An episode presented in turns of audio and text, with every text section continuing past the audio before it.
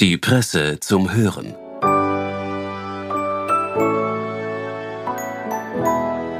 Unsere Scham.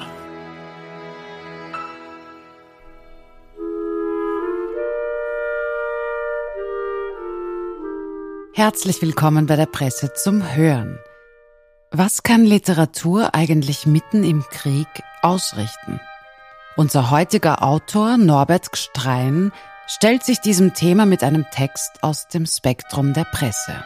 Mitten im Krieg, so schreibt er, ist die Literatur hilflos, auf die aktuellen Ereignisse zu reagieren. Denn sie braucht Zeit, sie braucht Zweifel, sie hat ein kompliziertes Verhältnis zur Wahrheit und sie ist gegen nichts allergischer als gegen jede Instant-Moral. Hören Sie nun Norbert Gstrein selbst. Viel Vergnügen.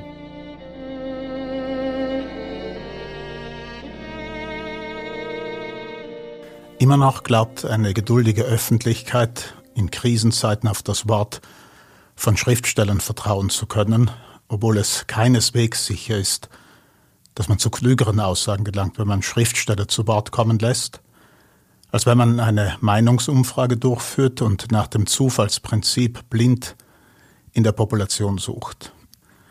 Der Bäcker von nebenan gibt bekannt, dass es ihm angesichts des russischen Angriffskrieges in der Ukraine sinnlos erscheint, weiterhin seine Brote zu backen und er sich deshalb entschließt, sein Handwerk aufzugeben und lieber untätig zu sein.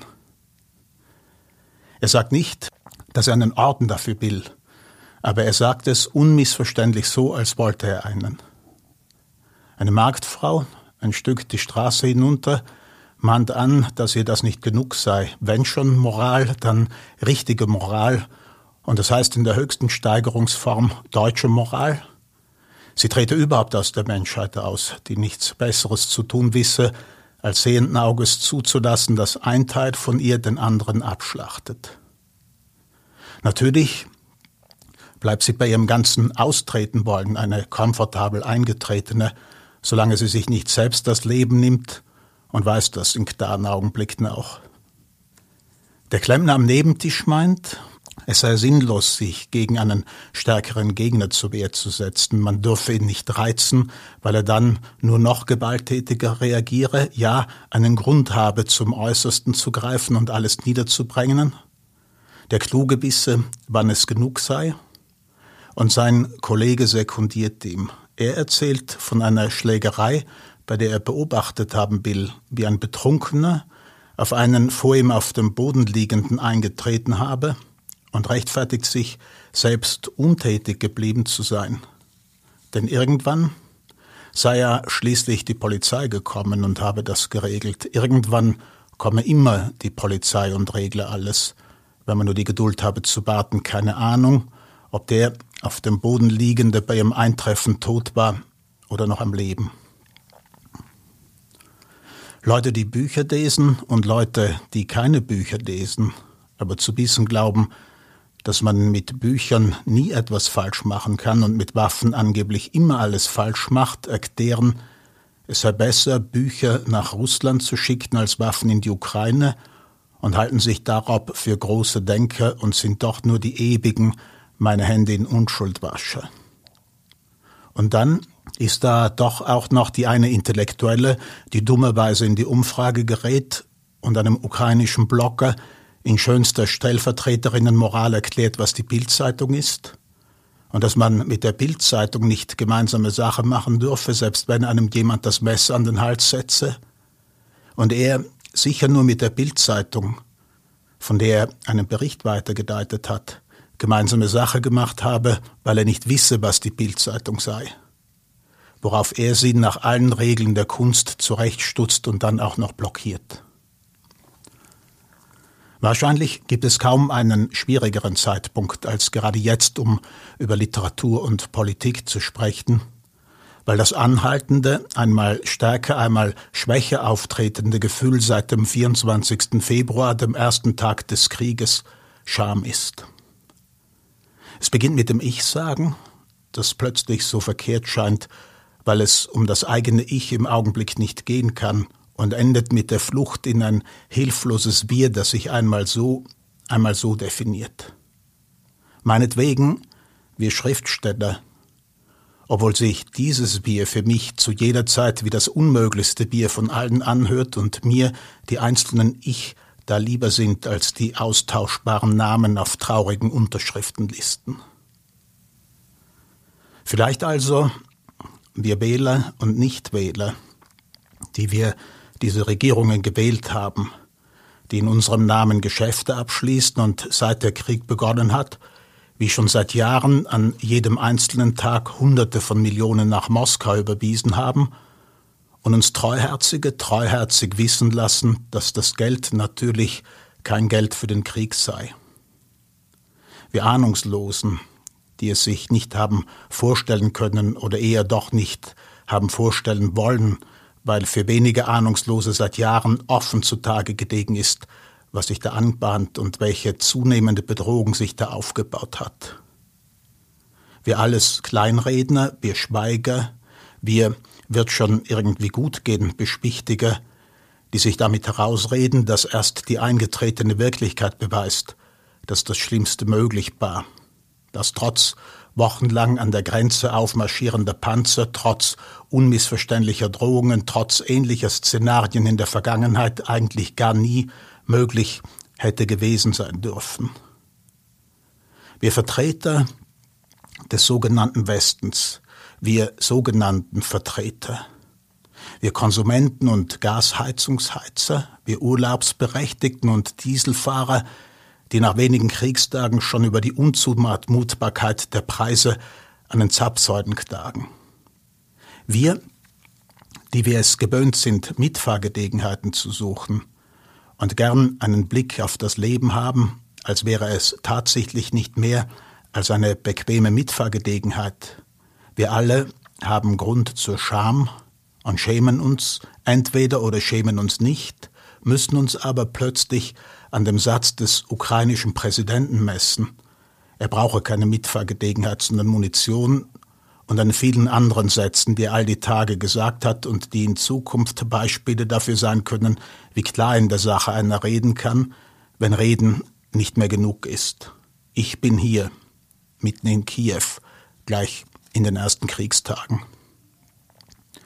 Wir alle haben Grund zur Scham und wir haben keinen Grund, uns darüber zu empören, wenn wir auf unsere Zögerlichkeit und Ängstlichkeit hingewiesen werden, selbst wenn es dabei manchmal härter zugeht und man den einen oder anderen brüskiert, der sich für einen Friedensapostel hält und uns in Wirklichkeit in die Schoße mit hineingelabert hat, weshalb es auch gegen alle diplomatischen Gepflogenheiten seine Richtigkeit hat, wenn sie in Kiew nicht jederzeit jeden zum folgenlosen Weiterdabern empfangen.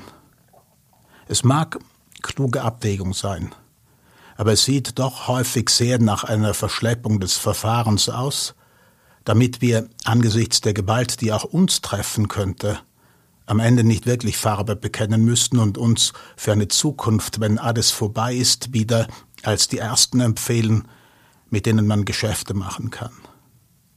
Wenn uns schon sonst keine Einschränkungen zumutbar sind, sollte uns wenigstens die Wahrheit zumutbar bleiben, aber wahrscheinlich ist es gerade sie nicht.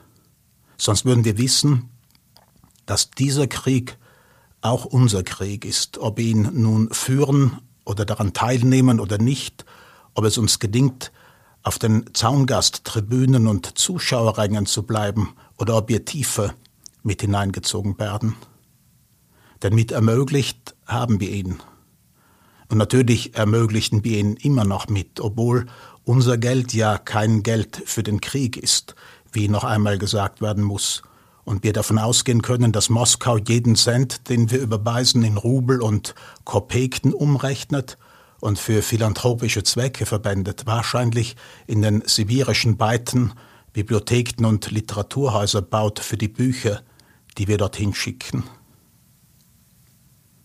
Träumer sind wir, und niemand kann von uns verlangen, dass wir ganz aufwachen, sonst würden wir vielleicht zu deutlich wahrnehmen müssen, dass die Bilder von den auf der Straße liegenden Toten in den ukrainischen Dörfern und Städten, von deren Unerträglichkeit wir immer sprechen, obwohl wir sie dann doch ganz gut ertragen, nicht nur Bilder sind, und die Toten nicht nur Tote, sondern kaltblütig ermordete, hingerichtete, vorher noch bestialisch vergewaltigte. Unschuldige Zivilisten nennen wir sie, als würde es in irgendeiner Welt auch schuldige Zivilisten oder selbst Nicht-Zivilisten geben, ob schuldig oder unschuldig, denen wir einen solchen Tod zumuten wollten. Wir halten die Augen geschlossen, damit wir nicht zu viel sehen und an die jungen und nicht mehr jungen Männer erinnert werden, die im Donbass um ihr Leben und um ihre Freiheit kämpfen, weil wir sonst an unsere Scham erinnert werden. Denn eigentlich sind sie der Auslöser dafür. Wir haben uns so sehr daran gewöhnt, dass es nichts gibt, wofür man sein Leben einzusetzen gebildet und wofür man also im äußersten Fall zu sterben bereit wäre, dass sie uns entgegentreten wie eine Erinnerung an das, was wir sein könnten, wenn Freiheit für uns mehr wäre als ein verwaschener Begriff, dessen Bedeutung nur die kennen, denen sie fehlt. Wenn gekämpft wird, lugen für uns dahinter allzu schnell andere Begriffe hervor, abstrakter und falsche Ideale, die alles kontaminieren, Gott und Vaterland. Und die Kämpfer stören das Bild, das wir gern von uns hätten, sind ein Anachronismus, eine einzige Beschämung und Obszönität in den Leben und Mitfahrgelegenheiten unserer Leben, in denen wir uns eingerichtet haben.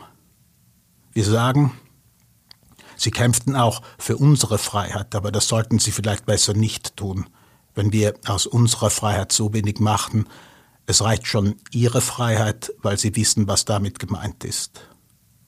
Wir sind wieder einmal bloß Nutznießer und genau deshalb sind sie für uns nur eine Zeit lang zu ertragen. Genau deshalb sind sie am Ende ein Skandal, weil in unserer Freiheit auf längere Sicht keine Freiheitskämpfer vorgesehen sind und wir uns mit Fortdauer des Krieges beim Gedanken beobachten müssen, ob sie es nicht endlich gut sein lassen und sich gefälligst in ihre Unfreiheit schicken können, die in der Weltgegend, die wir in Sonntagsreden und in Stunden der Not ein wenig gönnerhaft mitten in Europa nennen, in der Geschichte ohnehin eher die Norm als die Ausnahme war. Die Literatur kann in diesem Augenblick gar nichts. Entweder sie hat ihre Aufgabe vorher schon erfüllt, wenn sie denn überhaupt eine hat, oder sie erfüllt sie nachher wieder, mitten im Krieg ist sie hilflos, auf die aktuellen Ereignisse zu reagieren. Entweder sie liegt daneben, gerade wenn sie voll darauf zielt, oder sie prostituiert sich, indem sie wohlfeil Partei ergreift, weil es gar nicht anders geht, als Partei zu ergreifen, und verrät damit sich selbst. Sie braucht Zeit, die die Verteidiger in Kiew, in Mariupol und Kharkiv nicht haben. Sie braucht Zweifel, die ihnen in ihrer angespannten Situation wie Luxus erscheinen müssen. Sie hat ein kompliziertes Verhältnis zur Wahrheit und sie ist gegen nichts allergischer als gegen jede Instant Moral. Ja, der Raum, den sie öffnet, ist ein moralfreier Raum, der paradoxerweise genau daraus seine Moral bezieht, weshalb sie nur schwer zu ertragen ist, wenn rundum geschossen wird und Leute ums Leben kommen und es kein Vertun gibt, wer die Angreifer sind und wer die Angegriffenen. Die Literatur kann vom 22. und 23. Februar und von den Wochen und Monaten davor erzählen, als wüsste sie nicht, dass es danach den 24. Februar geben wird oder vielmehr, als könnte alles noch ganz anders kommen oder als könnte sie die Zeit beliebig ausdehnen und verlangsamen und immer noch nicht eintreten lassen, was in Wirklichkeit längst eingetreten ist. Aber Trost ist das keiner, jedenfalls jetzt nicht. Später vielleicht, aber davon wäre auch später zu reden. Natürlich wird es ukrainische Autoren geben, Männer wie Frauen, es gibt sie schon jetzt. Und natürlich wird es auch russische Autoren geben, womit ich keine falsche Völkerverständigung meine, die sich an die Katastrophe heranerzählen, und in jedem der Versuche wird unausgesprochen ein vielleicht dieses Mal und ein vielleicht dieses Mal nicht mitschwingen. Vielleicht erhalten dieses Mal die schon an der Grenze stehenden Bataillone in letzter Sekunde den Befehl zur Umkehr. Vielleicht marschieren sie dieses Mal gar nicht erst auf. Vielleicht, verschließen wir dieses Mal nicht jahrelang die Augen und sind nicht zu Geschäften mit einem Diktator bereit, die den Weg in den Abgrund ebnen? Vielleicht beschwichtigen wir uns dieses Mal nicht, es handle sich um russische oder allenfalls irgendwie sowjetische oder postsowjetische Angelegenheiten, für die es keine Sowjetunion braucht, solange alles weit genug weg ist und die Kanonenrohre nicht allzu deutlich auch in unsere Richtung zielen? Vielleicht dieses Mal ja, vielleicht irgendwann später, in einem anderen Frühling.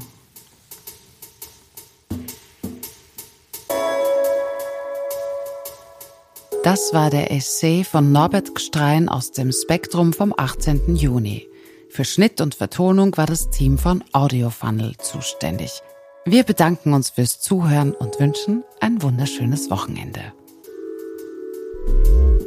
Die Presse zum Hören.